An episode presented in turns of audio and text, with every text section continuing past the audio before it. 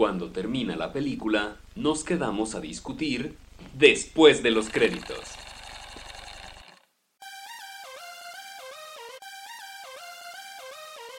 Bueno, pues aquí estamos en otro episodio de Después de los créditos. Yo soy Diego, estoy con Germán. ¿Cómo andas, Germán? Ah, chido, chido, aquí mira, disfrutando de nuestro puente largo o de nuestro miércoles o de nuestro Navidad. Depende de qué día estén escuchando este podcast. Esperemos que sea un día festivo para que les quede. Así es. Sí, están escuchando esto en Navidad en vez de pasar el día con sus familias. No lo hagan personas horribles. no, sí, háganlo. Denos, denos dinero de una vez también. Por favor, sí, gracias. Eh, y bueno, ¿qué, ¿con qué trailers quieres que empecemos hoy?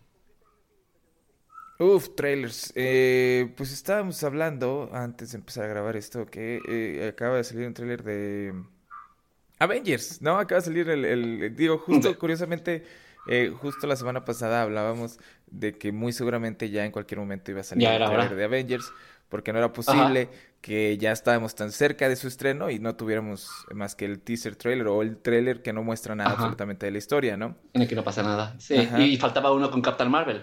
Ah, exacto. Entonces, ahora tenemos este nuevo. Ajá. Eh, que es, mucho, muchas cosas recicladas de las otras películas, realmente. claro, sí, muestran muchos pedacitos de la última de Avengers, de la de Captain Marvel, de las primeras de cada uno, de cómo se fueron conociendo, de cómo fueron viendo a, Nick Fury. Y eh, muy chido cómo a cada personaje lo ponen bajo luces de diferente color, que son las luces. Ajá digo, los colores de las gemas del infinito. Eh, se ven todos los personajes como con unos trajes blancos ahí medio de Power Rangers, que se supone o se intuye que van a ser los trajes que van a usar para poderse pasar a la dimensión. ¿A Ajá, esta perrona donde se supone que está Ant-Man y amigos. Ajá.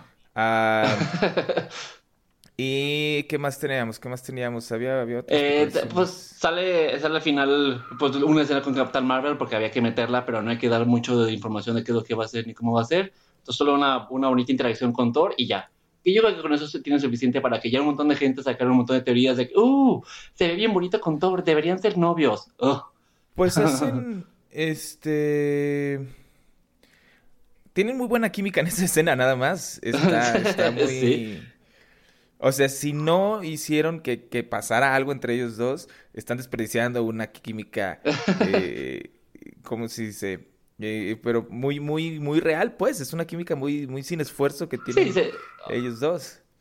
Sí, no sé, se ve que, que está muy bien hecha, pero también, que, o sea, bueno, quién sabe, porque tampoco Marvel ha dicho nada y, es algo que todo el mundo, que muchas personas también quieren, pero también está del otro lado que, que están diciendo que también puede ser, Captain Marvel puede ser lesbiana, no ha dicho Marvel, pero sí los fans por lo menos quieren, que porque las cosas que se ven en la película y quién sabe qué tanto, entonces que no dudo que pase, pues. No, estaría mal, no estaría mal.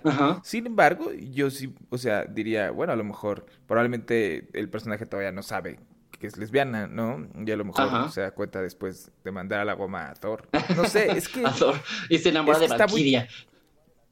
Probablemente. No sé, está muy es que la química está muy chida. En ese, en ese 5 10 segundos que salen, está muy chida esa química. Digo, a lo mejor pueden ser muy buenos amigos, qué importa. Pero el, chiste es que hagan algo de esa química que tienen estos dos actores eh, o eh, haciendo esos dos personajes. Pero curiosamente también, por ejemplo, en esa escena se ve que Thor llama a su martillo, al martillo de, de Mjolnir. Mjolnir. y, y además que Thor, no, en, el póster también de, de, Avengers podemos ver que no trae el parche. Entonces, ¿qué está pasando? ¿Qué es todo ¿no Se ¿No se los habían arreglado en, en la película pasada ya? No. ¿O, es mi memoria mala? Mm, en, en, la película pasada le, dan un, ojo de vidrio, ¿no? Sí, pero, pero sigue trayendo el parche, ¿no? No, ya ni me acuerdo. Según yo, trae un ojo de vidrio, tiene un ojo de vidrio y al final cuando llega a, así con el trueno y todo chingón, ya no trae, ya no trae parche.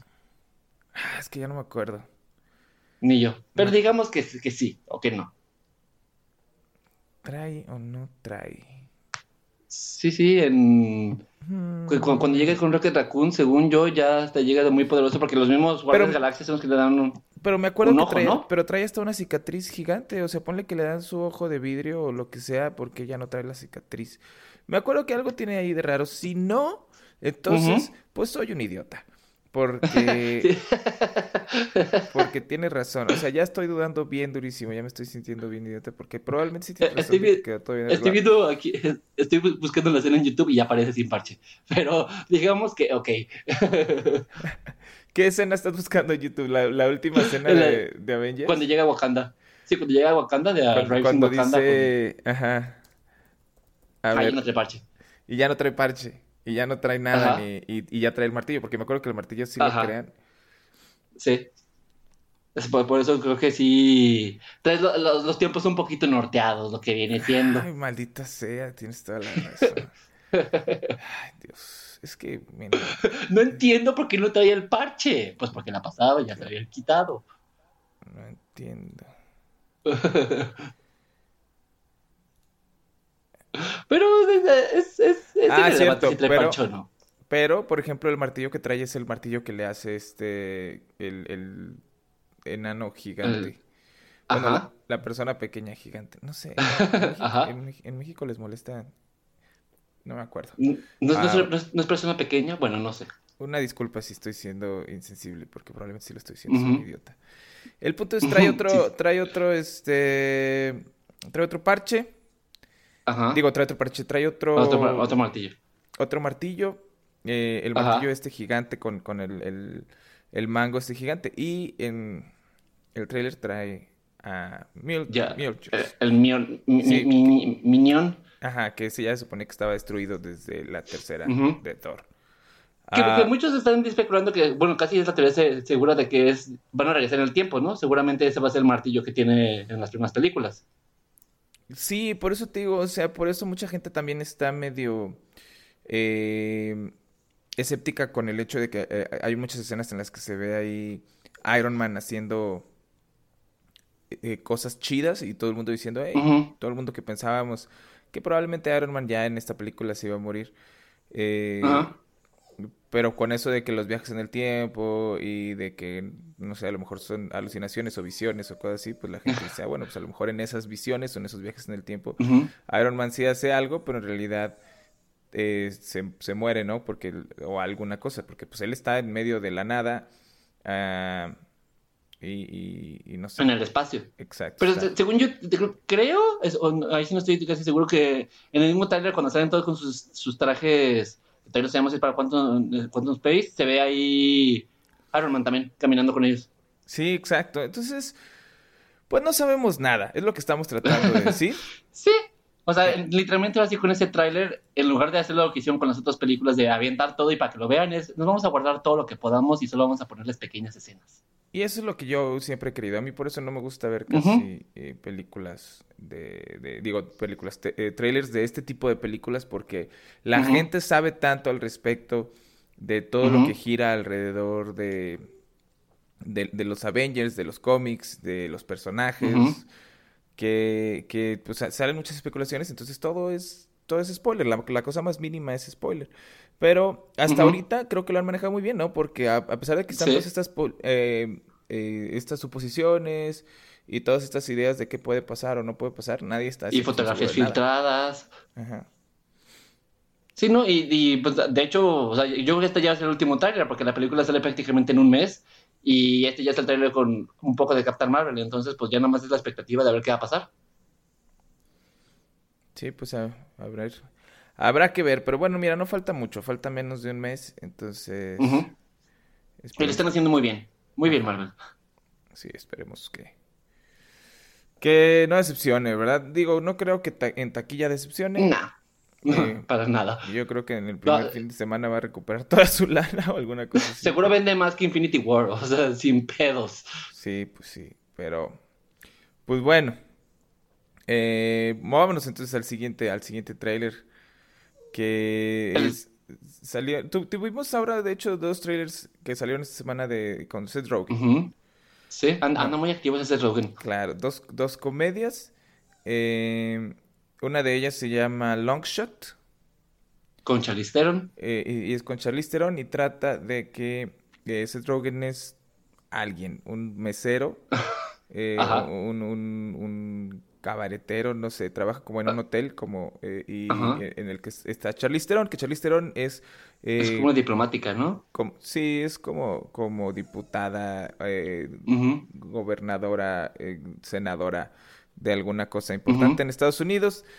Y obviamente, para empezar, pues es Charlize Theron, ¿no? Aún si Charlize Theron fuera vendedora de Avon y, yo me la topo en un bar, a mí me causa eh, eh, pena, me da, me da, me da vergüenza, me da vergüenza hablar con ella. No sabía qué decirle. Sí, no. No, está, está, está muy cabrona.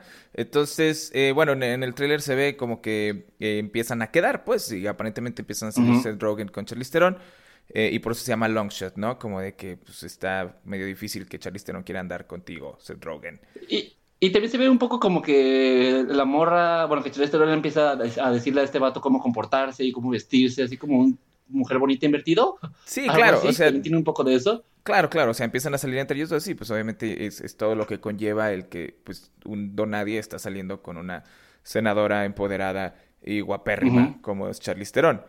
Charlize Theron, sí, claro. Entonces, pues sí, ¿no? Toda, toda la película supongo que van a ser todos esos chistoretes y... y, Ajá. Y um, ¿cómo se dice? Desventuras de... las, las aventuras de... de Charlize Theron y su amigo. Sí. Las aventuras del amor con Charlize Theron y un güey. Así se debería llamar. así lo van a poner en español. lo que me da risa es que yo creo que como que Seth Rogen ya se rindió y, no hace otro, papel que no hace ser Seth Rogen. O es lo que le funciona, pues. En todas sus películas sigue siendo este gordito simpático que a todo el mundo le cae bien.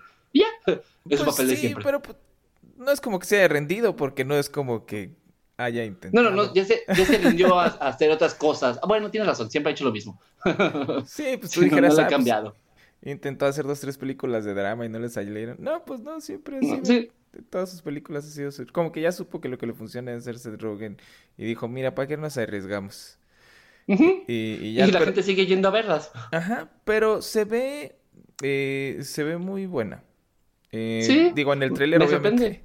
Curiosamente, en el tráiler, pues digo, mencionan mucho de que la crítica que la ha visto la adora y todo. Eh, pero aún así, digo, a mí nunca me gusta guiarme por esas cosas porque he visto muchas películas que a mí no me gustan, que me toman muy gacho que con ese tipo de situaciones. Pero en este caso, la química, para empezar, digo, hablando de química ya que hablábamos con Avengers, eh, la química entre estos, entre Charlize Theron y Seth Rogen está buenísima. Digo, Charlize Theron, para empezar, es una actriz asasasasa. Sí, eh, que puede hacer un montón de cosas. Si había, si había una actriz que podía fingir que estaba perdidamente enamorada de Seth Rogen, eh, creo que era Charlize Theron. Y, y sí, este se ve muy chida, se, ve, se ve muy cotorra, se me, ve que... Me impacta porque hace mucho que, bueno, creo que muy pocas veces he visto a Charlize Theron hacer una película de comedia. En general hace más dramas y, y acción, pero también le queda bien la comedia. O sea, y no comedia de humor negro, porque también ya, ya, ha hecho eso, sino como comedia de rom-com, creo que no la había visto antes en eso y me parece que sí, sí le queda. Sí, pues es que cuando eres, cuando eres buen actor, yo creo que puedes básicamente hacer lo que sea, ¿no? Y, y la comedia... Eh, pues sí, no, no, es realmente fácil, pero creo que Charlize Theron sí lo hace ver fácil, porque el cotorreo, o sea, en, el tráiler se ven como su cotorreo entre ellos dos como que platican de repente. Y muy, muy sencillito, muy casual, muy entretenido, muy divertido por lo mismo. Entonces... que le hace sin esfuerzo mínimo, la pobre. Ajá. Entonces, pues habrá, habrá que esperar a verla, no sé en cuánto o, eh, cómo, cuánto vaya a salir aquí. Uh, esperemos a ver si no sale directamente a, Netflix. Sí, pues sí, probablemente. Eh, la, no creo, inversión eh, a largo plazo. no, pero pues es que sí ya está trayendo como esta atracción de, de, que los críticos que la han visto dicen que es buena y los festivales en los que he estado la banda la, la ha este, alabado mucho. Yo creo que con eso la van a traer a, a México, como diciendo eso también. Y era, Digo, si trajeron una que no llegue aquí. Claro, y si trajeron Crazy Rich Asians, que era como algo súper eh, complicado de, de, de marketear aquí en México, porque pues no. Eh, entonces, pues no, no dudo que vayan a traer entonces esta película de Longshot. Ojalá que salga pronto. Longshot. Un amor poco común. Una cosa así le van a poner. Longshot. La inversión a largo plazo. Sí. Mi novia, mi novia es una embajadora. sí. Ah, mi novia es diplomática. Ajá. En apuros con mi novia. Me cagan. Sí, un nombre así le van a poner. Pero bueno, el otro, el otro trailer que eh, sacaron de Seth Rogen es, es uno que ni siquiera sé si Seth Rogen sale realmente en la película, simplemente que... Creo que más bien es como productor, Ajá, que director, algo así. Ajá, tiene, tiene que ver más bien en su, en su Está creación. involucrado. Ajá. Ujú, Y eh, la película se llama Good Boys. Eh, y Sale, es- no me acuerdo cómo se llama, pero es un niño protagonista de The Room.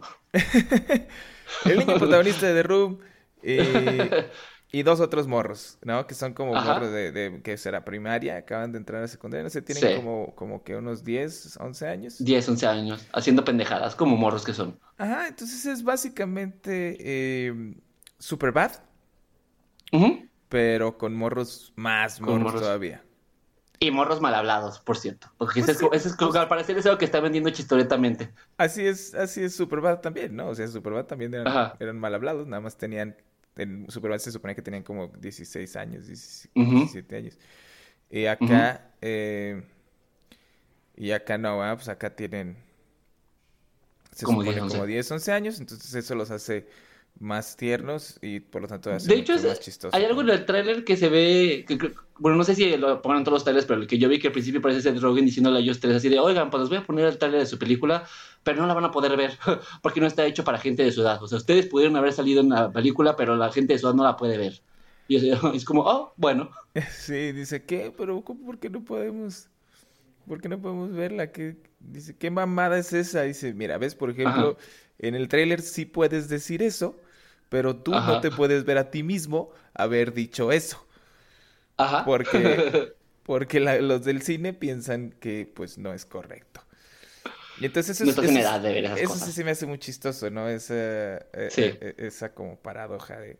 Sí, un niño en una película para adultos sí puede decir groserías, pero ese mismo niño no se puede ver a sí mismo diciendo las groserías porque Porque no la van a dejar entrar. Ajá, eso está muy, está muy cagado. Eh, Creo que es todo lo que va a salir en la película, en el tráiler.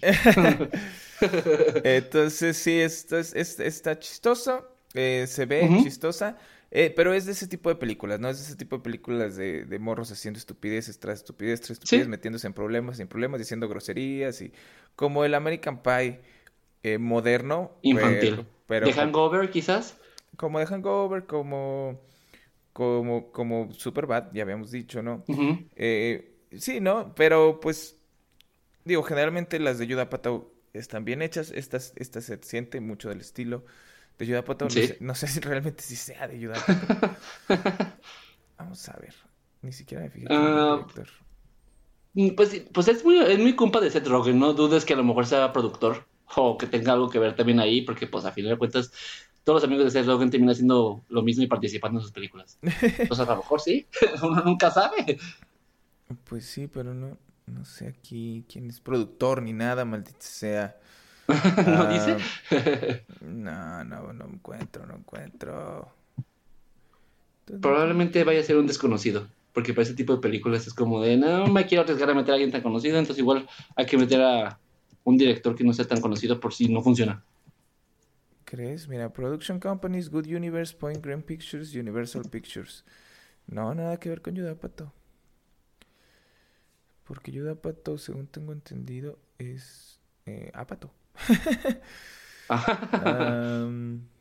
Aquí dice Gene Stupnitsky. No, pues no sé. ese es el, director. el director, sí, claro. Que, Ajá. que bueno, pues no ha dirigido. eh, dirigió algunos Mira, el niño de The The Room se llama. El niño de, de, de The Room se llama Jacob Tremblay. Ya, ya lo puedo decir. Ok. Am, pero bueno, total, esa también se ve chistosa, también se ve como que podría valer la pena. Eh, pero ese tipo de películas sí- es como muy hit and miss. O sea, ese es o vale el- Sí. mucho la pena o es... eh, Es este un suplicio. O se queda en el olvido. Ajá. Sí, es una inversión a largo plazo. es un long shot también, como podría decirse.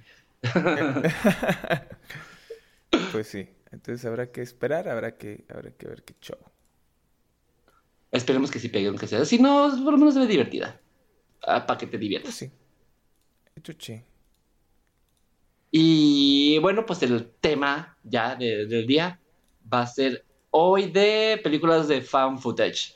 No sé si la gente no sabe a qué, nos referimos con eso, pero son las todas las películas que sean que parezcan grabadas con una cámara, que sean como vistas de primera persona y que todo el tiempo básicamente están corriendo y moviéndose para todas partes, entonces seguramente te vas a marear.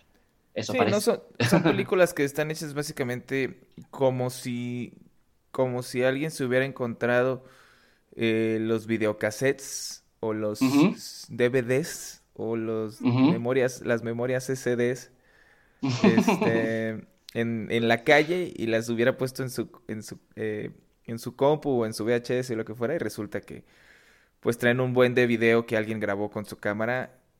Eh... Y que tiene coherencia narrativa aparte. Exacto, ¿no? Entonces sí, que, que alguien las pegó y todo y hacen que parezcan una historia de principio a fin, que, bien contada y bien estructurada, bueno, generalmente. Y pues ya, ¿no? Yo creo que el, mejor ejemplo es La Bruja de Blair. Sí, de hecho fue, como con la que empezó todo este cotorreo. Claro, que mucha gente hasta hoy en día eh, hay personas que todavía piensan que es una historia real porque, digo, así la promocionaron, eso fue la forma en la que la vendieron, que eran, eh, que habían encontrado videocassettes reales y, y basándose en esos videocassettes habían pegado toda la información y ahora habían hecho esa película, pero pues no es así, digo, no al 100%.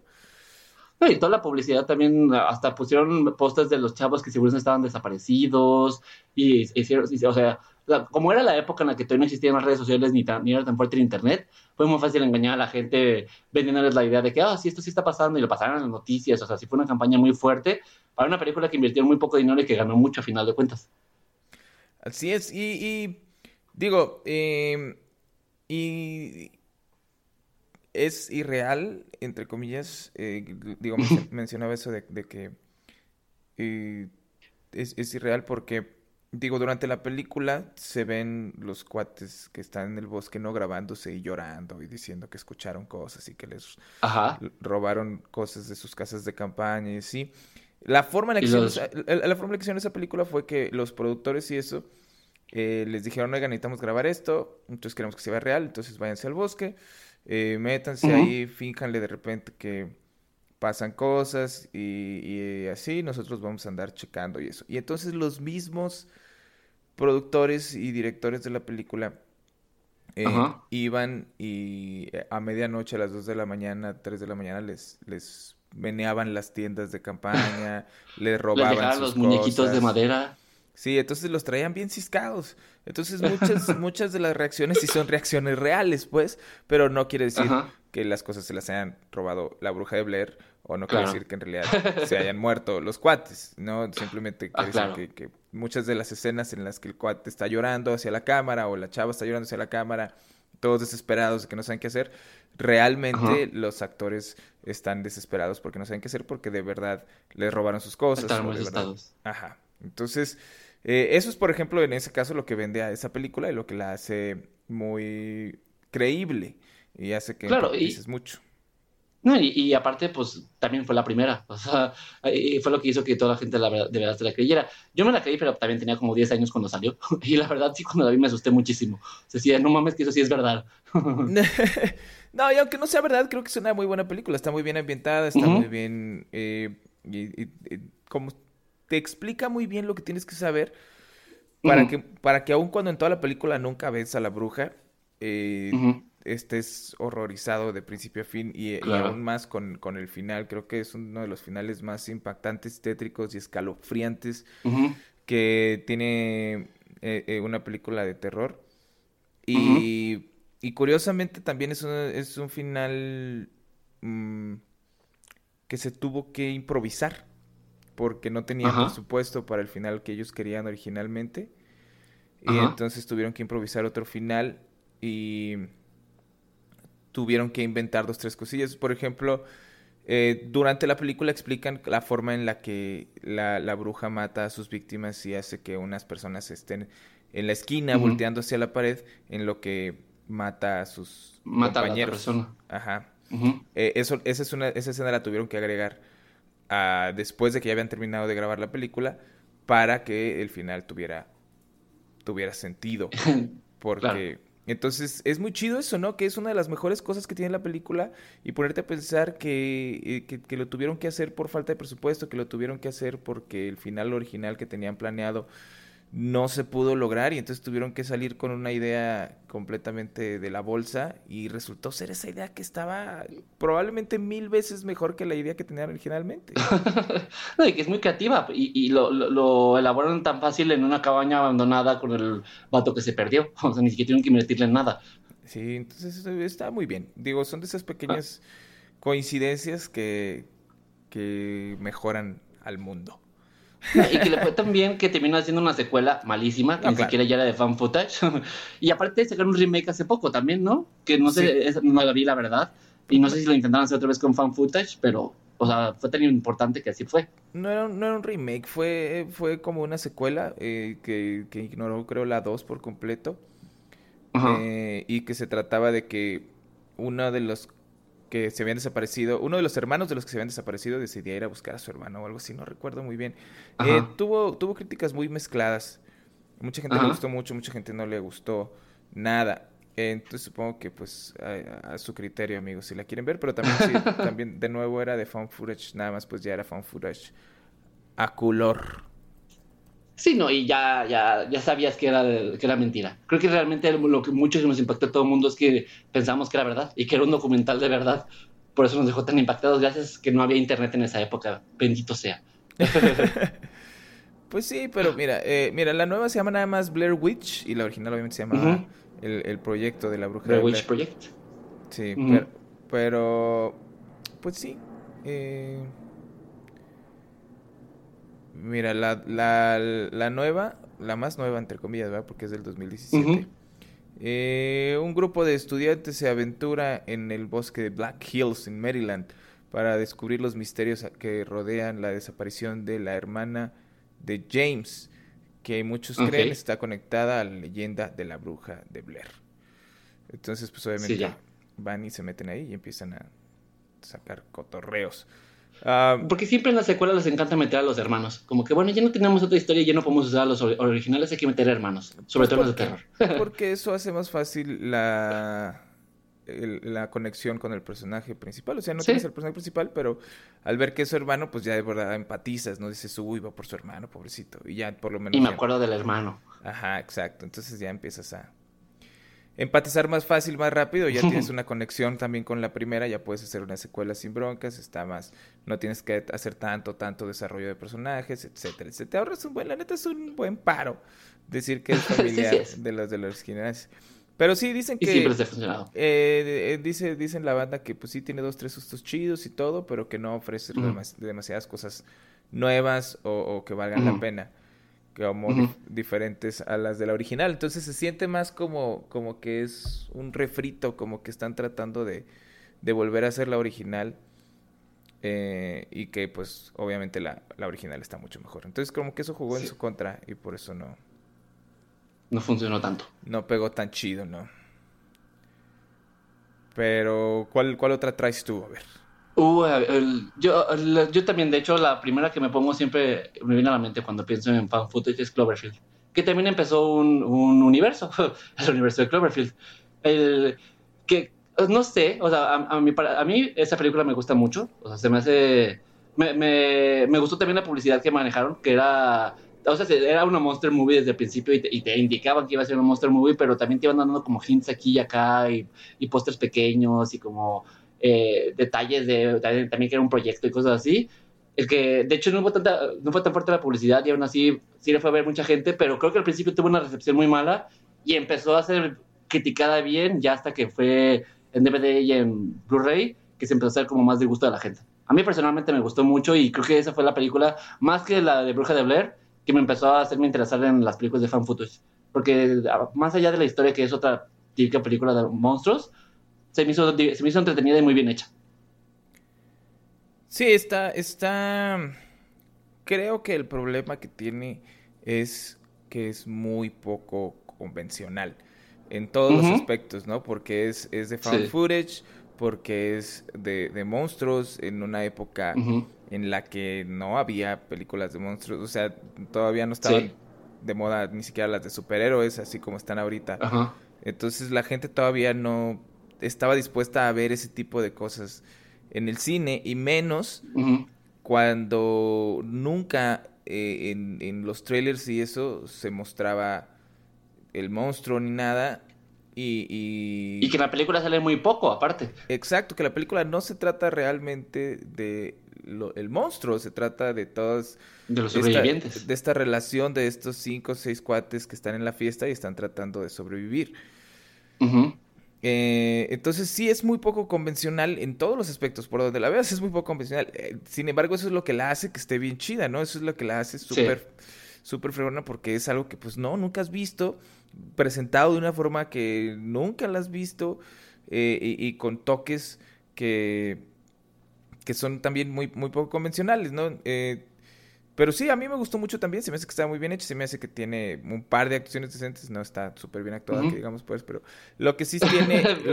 lo, que sí tiene que te la echa a perder bastante es que tiene demasiado product placement. Entonces, ah, es, muy, es muy difícil tener una inmersión en una película de, de found footage.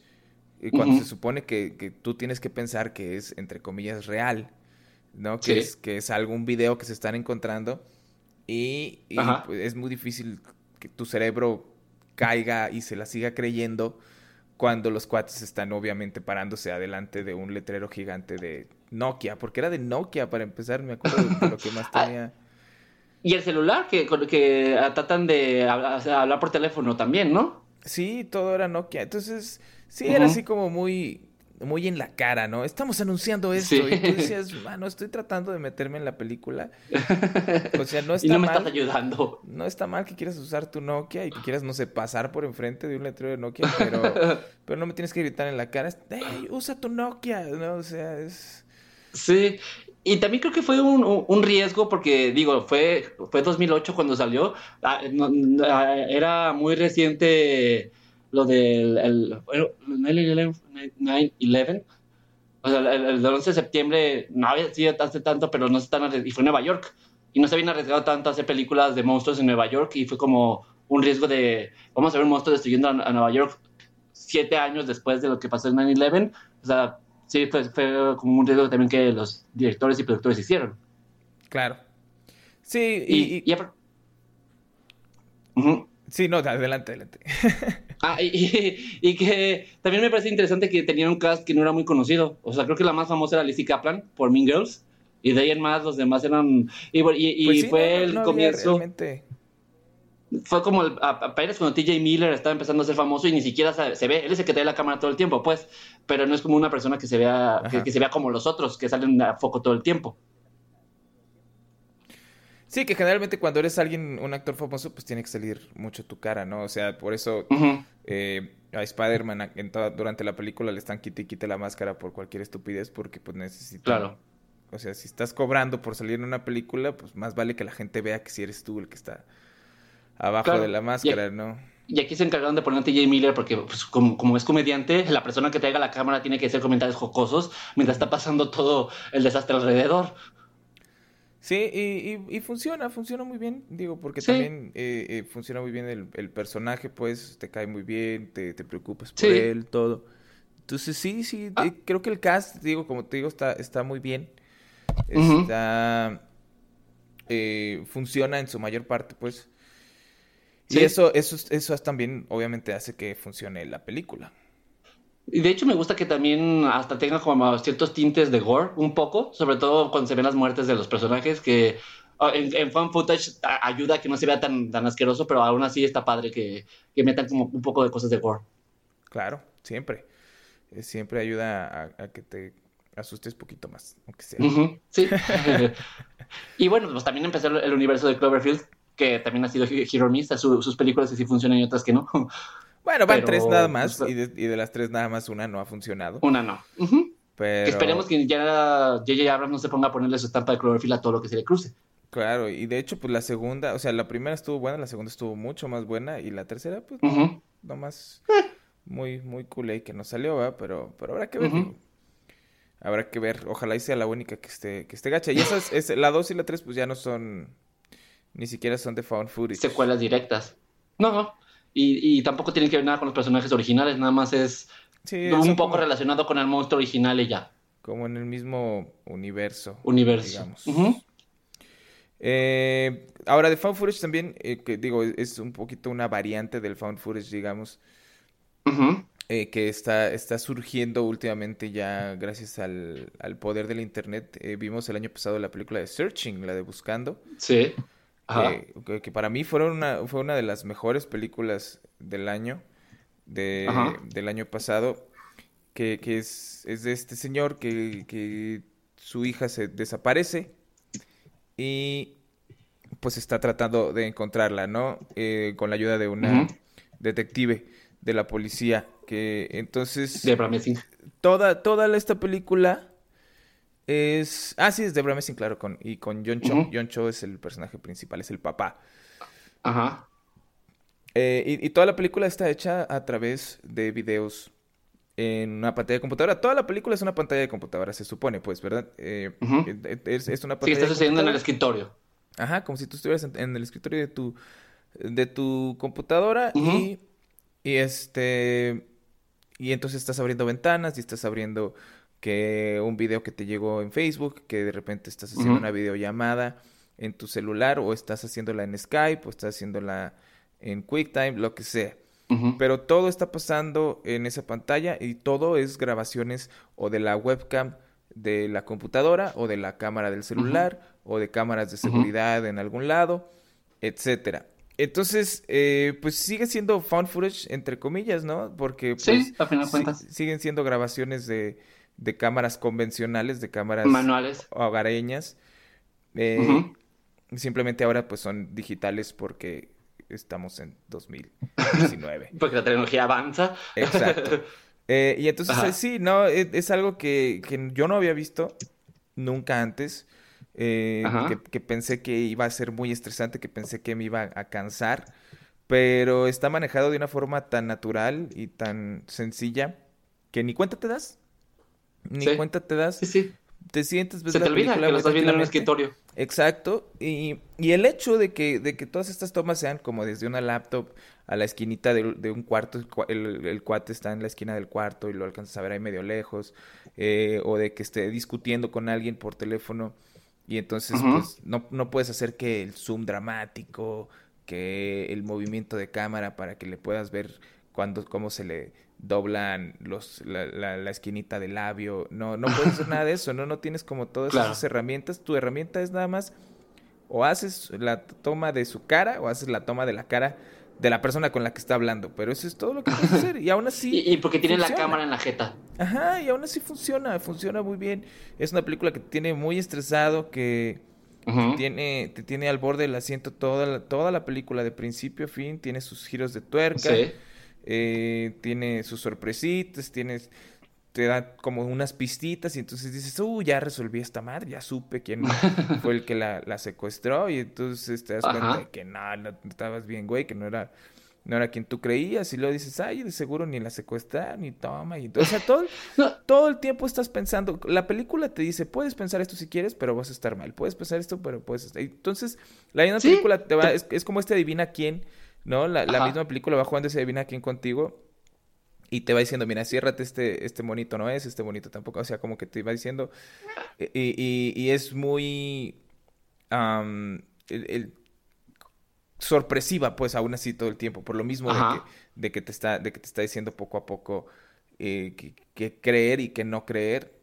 este, es, es muy chido, porque te avienta, te avienta como el señuelo, pero te, te, lo avienta a medias, entonces aun cuando, cuando entiendes lo que te está diciendo, ah, sigues teniendo como 5 a 10 eh, posibilidades. Y eso, eso hace que la película sea muy interesante de principio a fin.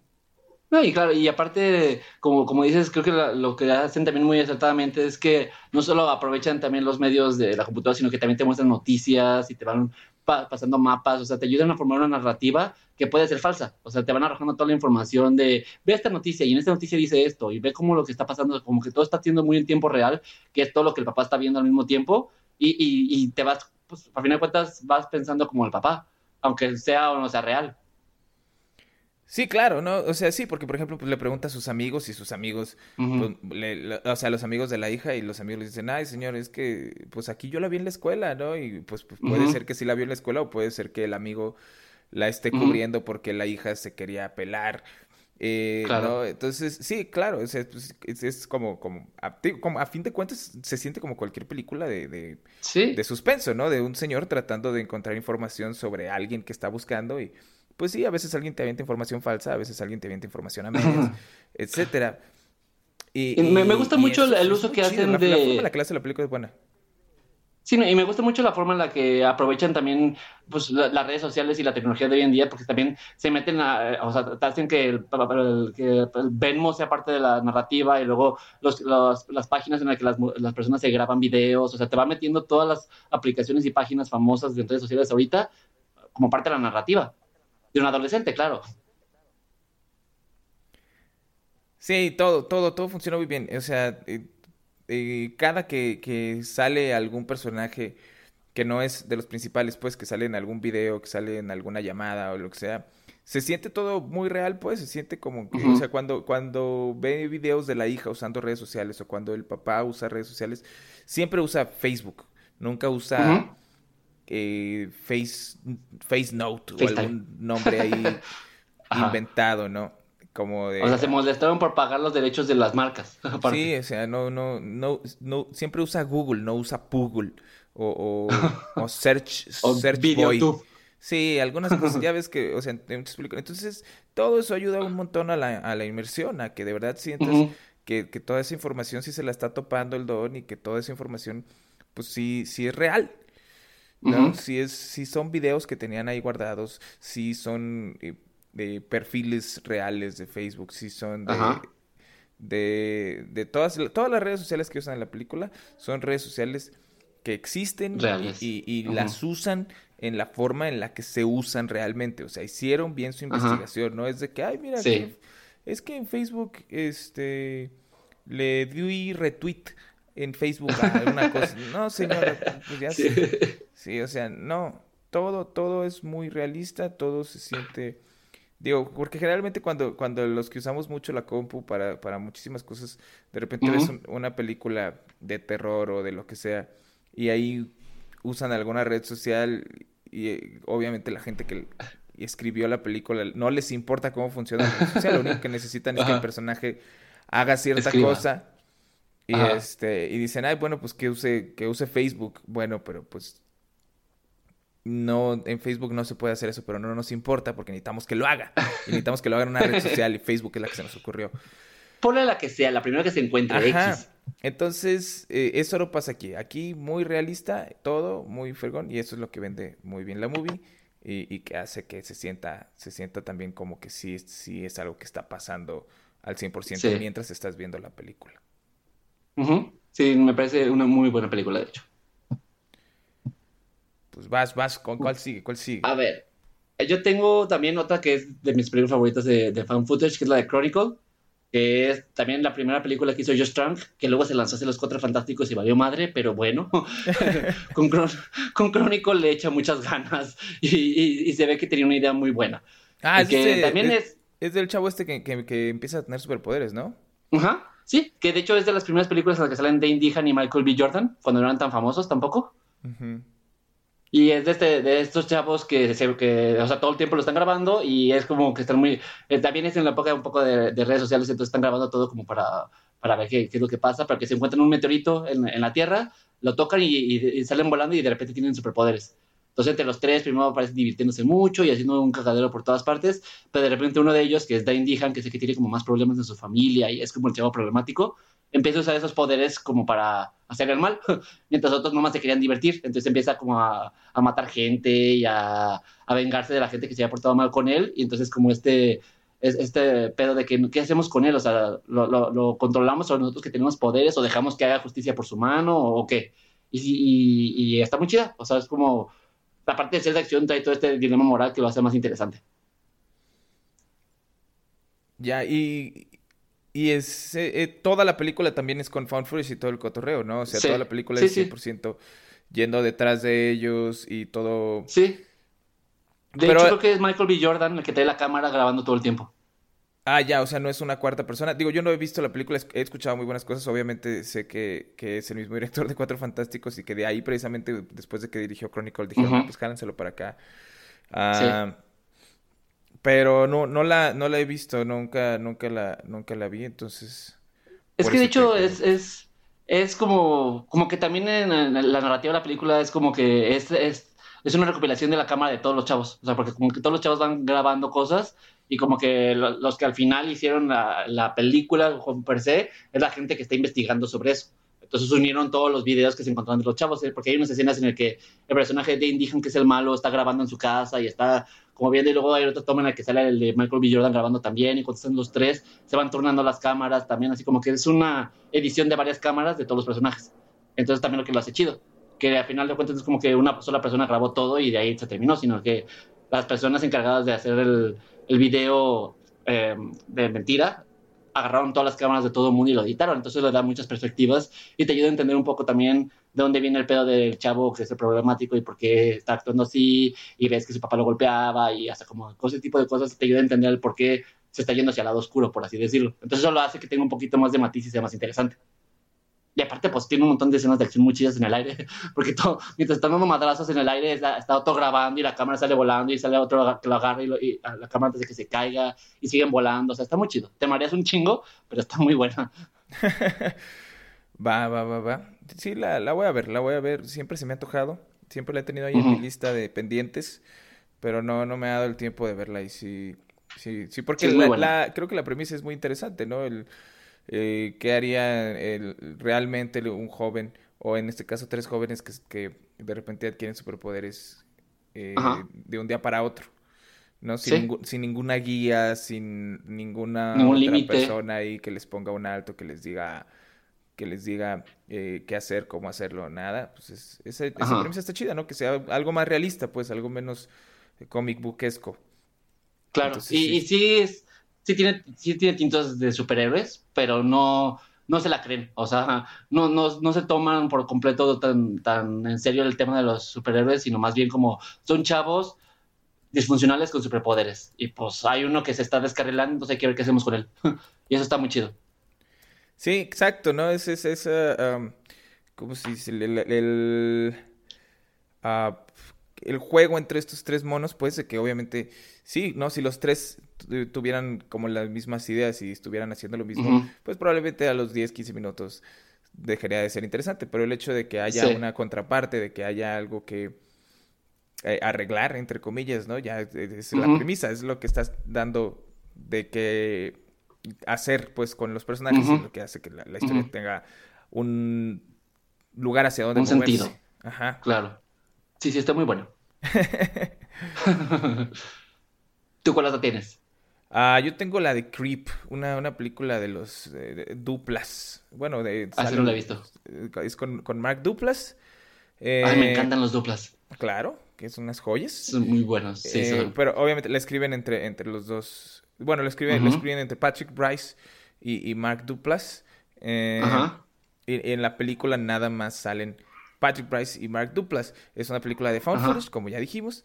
Y, se trata de, un cuate que, que es, es, un videógrafo. Es un cuate que graba cosas por dinero. Eh, entonces, ve en Craigslist, que es como una página de internet donde puedes poner anuncios, como si fuera el, la sección de anuncios de, de, un periódico. Como si fuera un mercado libre, pero pero en vez de que nada más sea vender cosas, es de lo que sea. Es necesito que alguien venga a cortar el pasto a mi casa. Eso es básicamente Craigslist. Ah, eh, entonces eh, ve que en, Craigslist está un anuncio de que están pidiendo de que un cuate vaya a grabar eh, a, un cuate que se está muriendo, es un, es un hombre moribundo y necesitan que alguien vaya y lo grabe para que en sus últimos días como para que quede bien su mensaje de que lo que, lo que va a hacer antes de que se muera. Eh, pero los mensajes cada vez se van poniendo más raros y más raros. Eh, y, y, el cuate, el videógrafo, como que piensa que esto es, esta es mi oportunidad, o sea, con esto me voy a hacer famoso, con esto me voy a hacer ya youtuber o me voy a hacer eh, una sensación, me voy a hacer viral. Ajá. Eh, y entonces, entonces el cuate al final se muere ya y, y ahora el, el, cuate, este, el videógrafo está tratando de escapar y ya no puede. Ok. Eh, ¿El videógrafo es Mark Duplass? El, el, videógrafo es Mark Duplass y el, y el cuate, el otro cuate es, es, Patrick Price. Entonces es una película muy chida que tiene unos giros muy interesantes, es, es, es, de terror, eh, es de bajo presupuesto, entonces probablemente pues no, eh, no esperen mucho en cuanto a efectos visuales. eh, pero, pero creo que la historia está muy bien llevada, Mark Duplass es, es muy buen actor en ese tipo de situaciones para, para venderte a un personaje o venderte el realismo de sí. una situación. Y y lo hace muy bien en este caso, digo, no, no es la excepción. Es muy interesante, es muy creepy, curiosamente. Uh -huh. y, y tiene, tiene unos giros ahí de que, ah, que se, bueno, a mucha gente, a alguna gente se le pueden hacer ridículos también, pero a mí me gustó, a mí se me hace que vale la pena. Eh, hay una segunda parte, la segunda parte no la he visto, te, pero sí tengo, sí tengo ganas de verla. ¿Y es como Mark Plus también? Eh, sí, también. Eh, es la misma Ajá. situación. Es, es, este, según tengo entendido, Mark Duplass aplicándole a alguna, una situación muy parecida a, a alguien más. O okay. no, me, no, me, acuerdo si es Mark Duplass o si es alguien más que vio los videos de Mark Duplass. No me acuerdo, no quiero investigar porque pues si sí es Mark Duplass, entonces va a querer decir no que Mark Duplass sobrevive en la primera, exacto. Entonces no, no voy a Ajá. checar. Pero no me acuerdo. Okay. Pero me acuerdo que tiene que ver con la situación que vivió el personaje de Mark -huh. En la primera eh, y, uh -huh. y, que como que la están tratando de recrear. Entonces... Ok. Pero entonces como es una película que se centra más como en tratar de entender el, al, al, al camarógrafo, ¿no? Al personaje de Mark Duplass, como de, de, de, qué es lo que pasa por su cabeza. Mm, No tanto, no, no. O sea, el Mark Duplass va y empieza a grabar a este cuate por, por, por dinero, por... Bueno, primero uh -huh. sí, porque, porque le van a pagar. Y luego el cuate uh -huh. este que se está muriendo se empieza a poner cada vez más raro, más raro. O sea, cada mensaje que le va dando eh, en sus Ajá. grabaciones está mucho más macabro, digamos. Y okay. el, el, último, el último mensaje que da antes de que se muera está súper creepy y entonces Mark Duplass dice, bueno, pues yo ya acabé, ya me voy, muchas gracias y ya no se puede ir. Ya, ok, sí, sí. No encuentra las llaves, eh, empieza Ajá. y entonces le, le, llaman por teléfono y entonces la cosa se pone súper creepy. Entonces, pues no -huh. se trata de entenderlo, entenderlo, Ajá. sino se trata más bien de entender qué carajos está pasando okay, y por qué ya. él no se está pudiendo ir. Eh, entonces, ese es el... Eh, entonces, es, es, sí, es, es, mucho suspenso y es mucho terror y por eso, por eso los giros que tiene pues funcionan, porque como no sabes qué está pasando, uh -huh. pues cuando te empiezas a enterar qué es lo que está realmente pasando, pues sí te sacas mucho de pedo. Eh, o se te puede ser una estupidez, pero digo, creo que ese es el riesgo de cualquier película que tiene giros, ¿no? Sí, claro. Sí, a mí se me hizo muy chido, se me hace que funciona. Eh, no, como te digo, no es visualmente a lo mejor la mejor película, pero creo que también eso ayuda, porque pues como se supone sí. que es, está hecho con la cámara de mano que trae este cuate, Ajá. pues... Ningún fan footage tiene como muchos efectos ni tampoco mucho presupuesto, claro. en general. Así es. Pues sí, sí se me antoja verla, porque aparte Mark Duplass me gusta mucho, entonces la claro, voy a buscar. Y, y creo, creo, que está en Netflix, eh, estaba en Netflix cuando yo la vi, no sé si sigue ahí. Ok, la voy a buscar. Sí, ah, sí. Yo tengo... Estoy pensando en una que no me acuerdo tanto de acordar cómo ese mendigo se llama, ya la busqué en internet y yo ya la había platicado antes. De que, eh, eh, y quiero hablar como esta fan footage, footage, que es muy mala, pero es divertida. Es una película, no sé si alemana o rusa, de un vato que es como de acción, que es como un. que trae una cámara y, se, y, y huye de un lugar y, está, y, y, lo están persiguiendo todo el tiempo y, mata a un chingo de gente, porque es como un robot. A uh, Hardcore Henry. Esa, Hardcore Henry. No me acordaba cómo se llamaba y no la encontraba ahorita en internet. Diego, Diego esto, esto, ya se está volviendo eh, como costumbre, como, como nuestro... ¿Cómo se dice? ¿Cómo se le llama? Como nuestro, ¿Nuestro signature move? Como nuestro signature move, sí. Que tú siempre quieres acabar los podcasts eh, sin... No quiero acabar este podcast sin antes mencionar esta película que no tiene nada que ver con lo que estábamos Pero hablando. Es...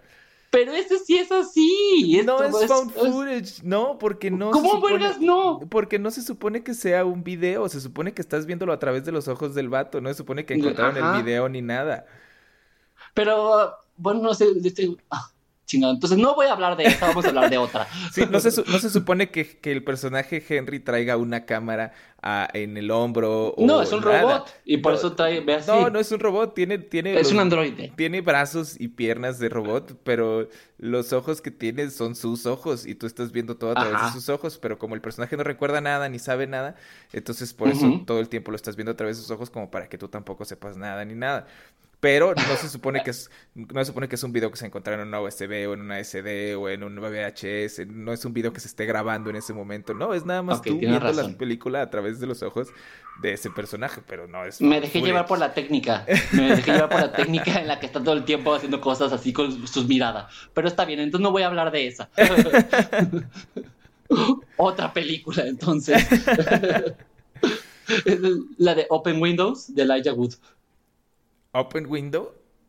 Ajá, que también, de hecho, esa es, según yo, la que empezó con la idea de fan footage, pero en computadoras, antes de, de Searching y antes de, Eliminar Amigo, que es otra que quería decir, pero también está muy malita, en el que eh, es, Elijah Wood en su computadora y eh, tiene una, una, creo que es a su novia, la secuestran y, y, al vato le están diciendo cómo encontrarla o qué, o qué hacer para encontrarla y, y, que están a punto de matarla. Y todo lo está viendo en su computadora. Pero este vato, o sea, hasta agarra la computadora, sale de su casa, va en el carro, lo está grabando con la cámara web. O sea, sí es muy real.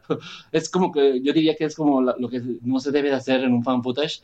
Como que lo intentaron hacer, pero no le salió. Está entretenida, pero no es un peliculón.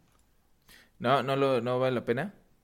No, no, o sea, creo que fue, según yo, la que empezó con la idea esta de hacer fan footage en computadoras, pero como que no, no, es, no es real, porque literalmente el vato sale de su casa con la computadora y sigue grabando y sigue conectado a internet.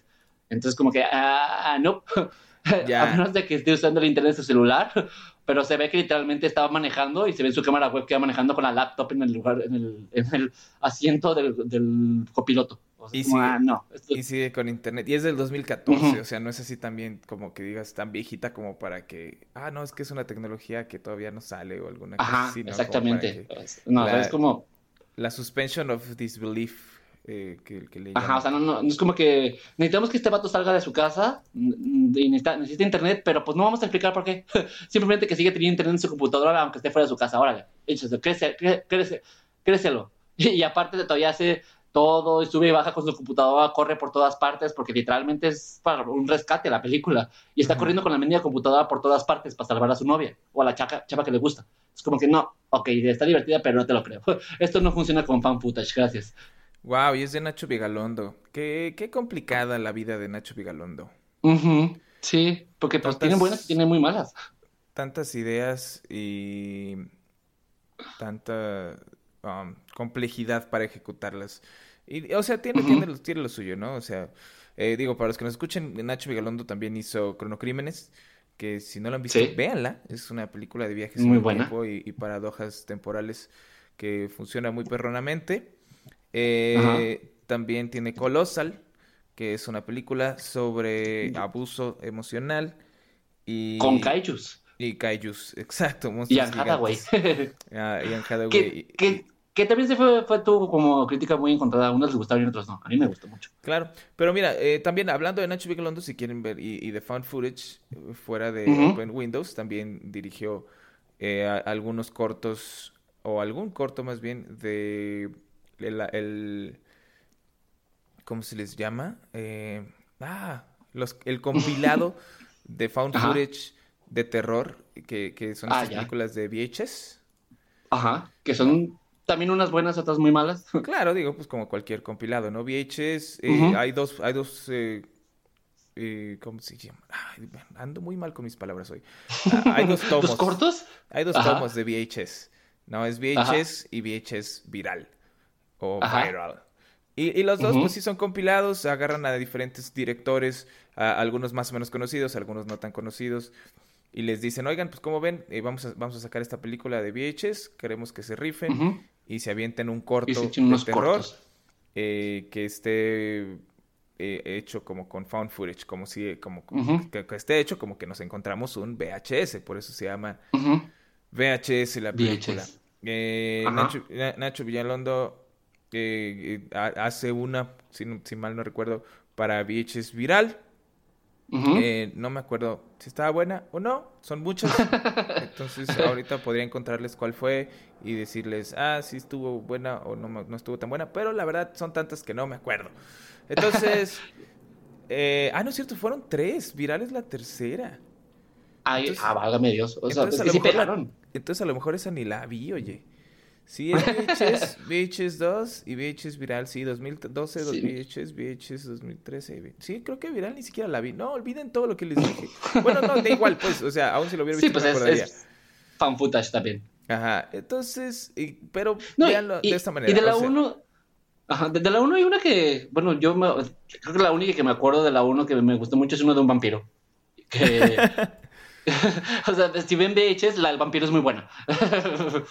Sí, pues es que, es que es la bronca, ¿no? Digo, si ven VHS, pues vean toda VHS. Eh, sí. Digo, pues son cortitos, los cortos, obviamente. Ajá. Y, Unos 10, pues, 12 minutos, ¿no? Ajá, y miren, a lo mejor no todos te van a gustar, pero a lo mejor a mí los que me gustaron no van a ser los mismos que te van a gustar a ti, y a lo mejor los que a mí no me gustaron no van a ser los mismos que a ti no te van a gustar. Entonces, y tienes tres tomos para elegir. Ajá, entonces sí, ya, sí ya te vas a sentar a ver VHS, que es este pues te aseguro que vas a ver algo que te guste. No te aseguro que nada más porque veas eso algo que te guste va a haber valido la pena toda la película. Eh, pero, pero pues creo que eso es algo que a lo que nos arriesgamos viendo cualquier otra película. Entonces, uh, sí, claro. No sé, VHS creo que es una idea muy chida. Sí. Creo que creo que es una premisa muy chida que es algo que está también empezó, creo yo, con, o no me acuerdo si, si fue empezó, si empezó esta o fue la de The ABCs of Death, con estos compilados. ABCs of Death también es de 2003, entonces, bueno, VHS es de 2002. Entonces creo que sí, eh, 2012 fue lo que empezó con esta popularización ya realmente, ¿no? Porque creo que los compilados siempre han existido, las, las antologías siempre han existido, pero ahora ya eh, salen en el cine. Ahora ya hay un póster afuera de Cinépolis, de Cinemex, que dice, ¿quieres entrar a ver esta antología de películas? Mira, nos las están mandando así en paquete, así funciona este cotorreo y al rato vas a poder comprar el Blu-ray de esta antología. Eh, eh entonces creo que VHS fue la, que empezó a popularizar este cotorreo y ahora tenemos también The uh of Death, eh, que bueno, de esas nomás creo que tuvimos una. Y, y hace poquito salieron unas que se llamaban XXX, ¿no? O XX... Ah, ¿Cómo se llama? ¿Que también de terror? Pasado. Sí, también eran de terror. XX se llamaba. ¿Y de found footage? Ajá. Que, que este es, es, de found footage. No me acuerdo, no, no, no, me acuerdo si es este. Si es de found footage, pero es, es un compilado de, de, terror. de terror de directoras, de mujeres. Ah, sí, sí, sí, sí. Y, y lo cual se me hace chido, o sea, igual no son que, que este tipo de compilados a lo mejor no son todavía directores directoras tan famosos y, o famosas, pero le están dando un espacio para hacer un pequeño corto interesante y que de ahí despegue para algo más. Eso está chido. Sí, claro. O sea, a mí lo que se me hace muy chido es eso. O sea, hay muchos cortos muy buenos en el mundo, en la vida, en la historia. Sí. ¿No? eh, y los cortos, los cortos generalmente, o sea, no los ves en el cine, nunca vas a ver un corto del cine, ¿no? No van a poner, oigan, hoy todo el día vamos a estar pasando el corto que sale antes de las, de Pixar, que sale antes de las películas de Pixar, ¿no? El, vamos a estar pasando el del, el del dumpling, que, se volvió un bebé. No, no vas, a, no vas a ir a pagar por ver 12 minutos de película, ¿no? Sí, claro. No, ni, la inversión. Exacto, entonces, pero sí vas a ir a pagar por ver eh, un compilado que dura hora y media y que tengan una temática parecida. Ajá, entonces creo que es una muy buena idea, creo que aunque es, es cansado, digamos, salir de una de esas películas porque pues ves muchas popós, ¿no? O sea, así, como ves una que otra muy buena, ves muchos popós. Lo, lo chido es quedarte con eso, quedarte con el que vale la pena, con estos dos que valen la pena y, y, que ya está teniendo exposición, ¿no? Este actor, este director, este escritor, ya está teniendo exposición, ya está siendo conocido, alguien va a poder ver esto y... Hay que mandarlo a hacer algo. Que no sean los cuatro fantásticos, pero hay que mandarlo a hacer algo. exacto, ¿no? Eh, digo, de ahí han salido, de han salido exacto, por ejemplo, digo, eh, Nacho Villalondo, por ejemplo, Vigalondo, por, ejemplo, pues ahí, estuvo y no era tan conocido cuando empezó con eso. No, estuvo en VHS y creo que también estuvo en, en ABCs of Death, o no me acuerdo en cuál. Ok. Pero, pues bueno, eh, ya nos, alejamos un poquito de eso de, de, Pero está bien. De los, de los de Found Footage. Pero mira, ya encontramos, por ejemplo, un tema para alguna otra, para algún otro podcast, que sería hablar de, compilaciones y, podemos hablar incluso de pues película por película en estas compilaciones y cuáles son las películas que valen la pena dentro de estas compilaciones. de cada una. De, estos, de estos cortos. Pero, pero sí podemos hacerlo en un futuro. Hay que planearlo para alguna fecha en un futuro y, ahí vamos. Me late. Y bueno, pues ahora sí, con, con todo esto ya son ya nos pasamos de tiempo otra vez, pero son algunos de los fan footage que, que sugerimos o no. No vean Hardcore Henry, no me hagan caso, que no tiene razón. o sea, que la vean, que, la vean nada más, no la vean diciendo, esto es found... A mí me dijeron en un podcast que esto es found footage. No, no es found footage. sí, no, no es. No me hagan caso en eso. Véanla pensando que es una película de acción que está dos, tres divertida. Sí, o sea, véanla nada más por la, la, novedad que es que toda la película está hecha en primera persona como si fuera un juego de disparos. Un videojuego. Y bueno, pues Germán, ¿cuáles son tus redes sociales? Eh, Germán Gallar, estoy como Germán Gallar en todas mis redes, en YouTube, youtube.com diagonal Germán Gallar también me encuentran. Y yo soy uh, arroba en Twitter y mi blog es mixología.mx. Y bueno, pues muchas gracias por escucharnos en otro episodio. Germán, de nuevo, muchas gracias otra vez. No, ¿de qué? ¿De qué? Este, gracias a ti por invitarme.